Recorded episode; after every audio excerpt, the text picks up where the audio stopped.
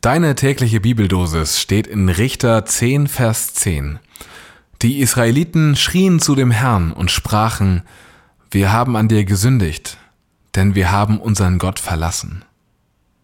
Und in Lukas 1, die Verse 76 und 77, Zacharias sprach, Du wirst dem Herrn vorangehen, dass du seinen Weg bereitest und Erkenntnis des Heils gebest deinem Volk in der Vergebung ihrer Sünden.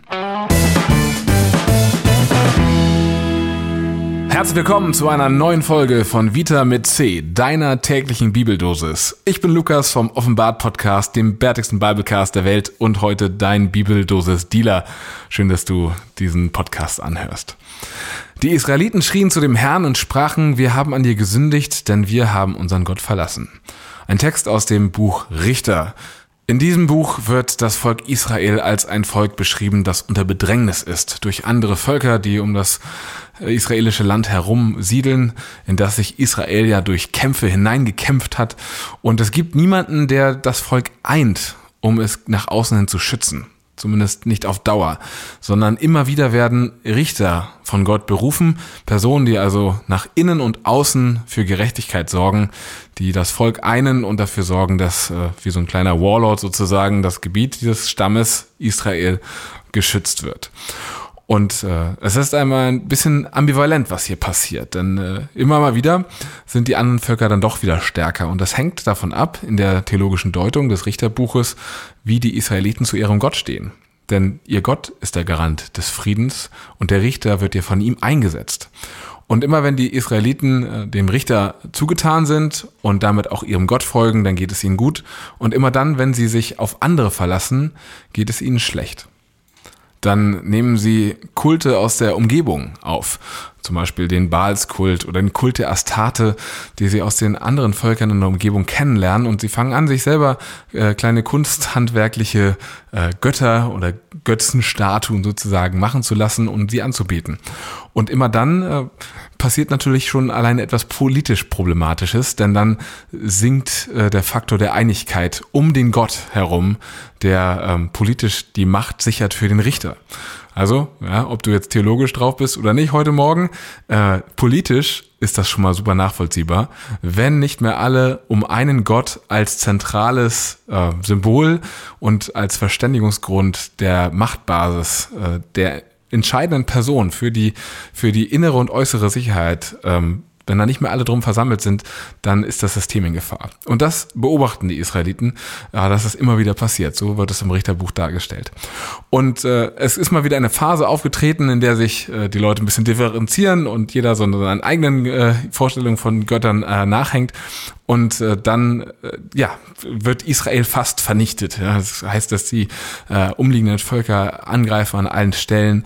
Und in dem Moment, ja, Call to Action, Call to Unity, wir müssen gemeinsam unterwegs sein. Also schreien Sie jetzt nun gemeinsam zu dem Herrn, zu Ihrem Gott und sagen, wir haben an dir gesündigt, denn wir haben unseren Gott verlassen. Ein offenes Bekenntnis von einem Volk, das ja gerade durch seinen Gott bestimmt ist. Gerade dadurch, dass es behauptet, dass dieser Gott es herausgerufen hat aus der Vielzahl der Völker und ihm eine Mission gegeben hat, überhaupt in dieses Land hineinzukommen. Deswegen sind sie eigentlich dort, wegen dem Herrn. Jetzt geben sie zu, wir haben an dir gesündigt, denn wir haben unseren Gott verlassen. Das ist fast ein bisschen doppelt gesagt. Sündigen heißt, nicht mit seinem Gott gemeinsam zu sein, ihn verlassen zu haben. Und andersrum, Sündigen führt in die Gottverlassenheit. Wer sich von Gott lossagt, der ist von Gott los. Beziehungsweise der hängt anderen Göttern an. So macht es Gott in diesem Text, wenn man ihn weiterliest in Richter 10, den Israeliten auch zum Vorwurf. Ihr habt euch doch auf andere verlassen. Und dann wird noch die Erinnerung aufgerufen. Ihr wart doch schon unterdrückt von anderen Völkern, äh, von den Ägyptern, den Moabitern. Es waren so viele andere, die über euch Macht hatten und ich habe euch immer wieder befreit und ihr seid immer wieder zurückgegangen in die Abhängigkeitsverhältnisse zu ihnen und äh, habt angefangen, deren Götter anzubeten. Was wollt ihr eigentlich von mir? Wendet euch doch an eure neuen Götter, wendet euch an eure Götzen, da sollen die euch mal helfen. Aber irgendwie kann Gott das doch nicht ganz durchziehen. Denn die Israeliten, die wiederholen wieder ihren Ruf und sagen, ja, wir wissen das, wir haben dich verlassen, das war falsch. Ja, wir sehen das heute wieder deutlich. Äh, aber äh, kannst du uns nicht einfach noch einmal retten? Wir brauchen jetzt deine Hilfe. Und sie sagen sich los von den Götzen, von den fremden Göttern. Und dann heißt es, da jammerte es Gott, dass Israel so geplagt wurde. Interessantes Gottesbild hier, oder? Gott wirkt ein bisschen wie ein eifersüchtiger Liebhaber, der den anderen spüren lassen will, dass das jetzt nicht in Ordnung war und der eigentlich nicht bereit ist, noch einen Versuch zu wagen, aber es trotzdem nicht lassen kann und die Liebe doch irgendwie größer ist. Aber es muss trotzdem gesagt werden. Ja, eigentlich habt ihr keine Chance mehr verdient. Hm. Wie stellst du dir Gott eigentlich vor? Passt das in dein Gottesbild? Müsste Gott, wenn er Gott ist, nicht eigentlich über den Dingen stehen? Statt sich in Liebe zu schmeißen, dann enttäuscht zu werden und dann ja, etwas bitter noch eine letzte Chance einzuräumen und dann noch einmal enttäuscht zu werden und wieder, obwohl er eigentlich wissen müsste, wie es weitergeht, sich darauf einzulassen. Was ist denn das für ein Gott? Das ist doch ein Mensch, der sein Leben nicht richtig im Griff hat.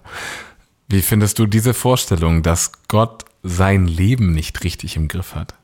Und zwar nicht, weil er grundsätzlich chaotisch wäre oder sich nicht genug Gedanken machen würde, nicht genug Regeln, Gesetze und Prinzipien dabei hätte, sondern weil er sich auf andere einlässt und von ihnen abhängig macht. Weil Gott sich von Menschen abhängig macht.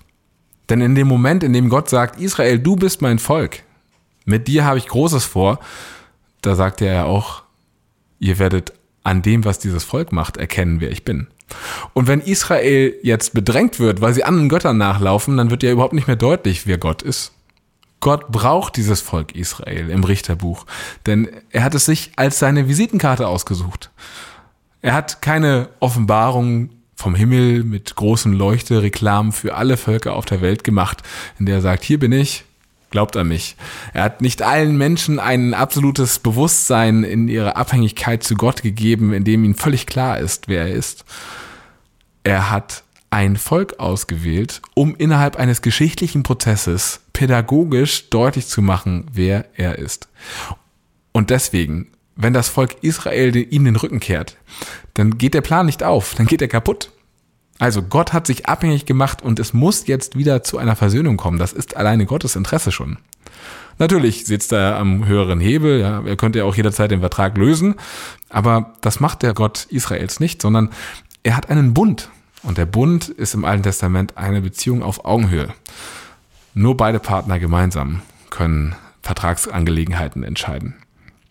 Aber in dieser Dynamik des Richterbuchs und weiten Teilen des Alten Testaments, der Geschichtsbücher, sind es immer wieder die Menschen, die den Impuls setzen. Gott schickt zwar alle auf die Reise, er nimmt sie mit, aber die Menschen sind es ja, die Angst haben, aus Ägypten zu gehen, die Angst haben, in das gelobte Land einzuziehen, die Menschen sind der Faktor, der die Richtung bestimmt und der immer wieder bremst aus der Sicht des göttlichen Planes.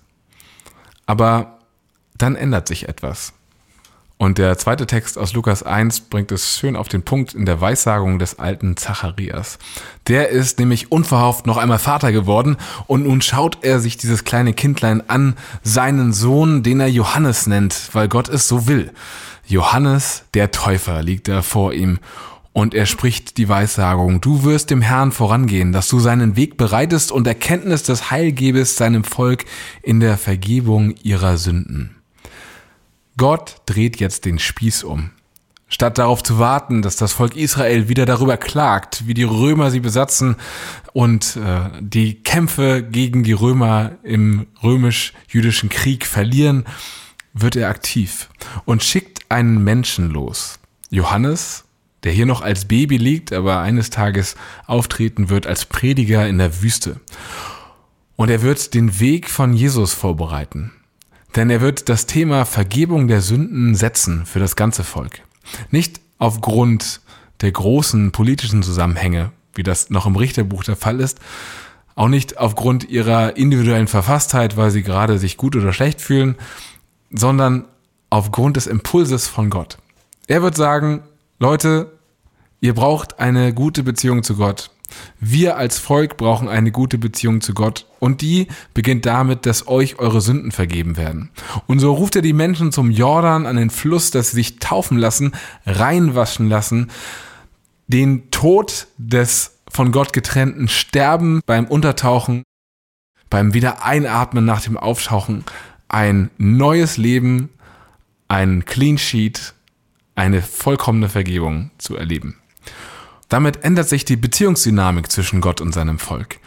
Nicht mehr die Übertretung des Volkes bestimmen die Reaktion Gottes in der Vergebung, sondern Gottes Vergebung ist der Anfang. Durch den Menschen Johannes wird den Leuten deutlich gemacht, Gott hat viel Vergebung für euch. Und dann handelt, dann liebt eure Nächsten auf der Basis dieser Vergebung. Und damit bereitet Johannes den Weg des Herrn, den Weg von Jesus, denn Jesus wird diesen Weg weitergehen.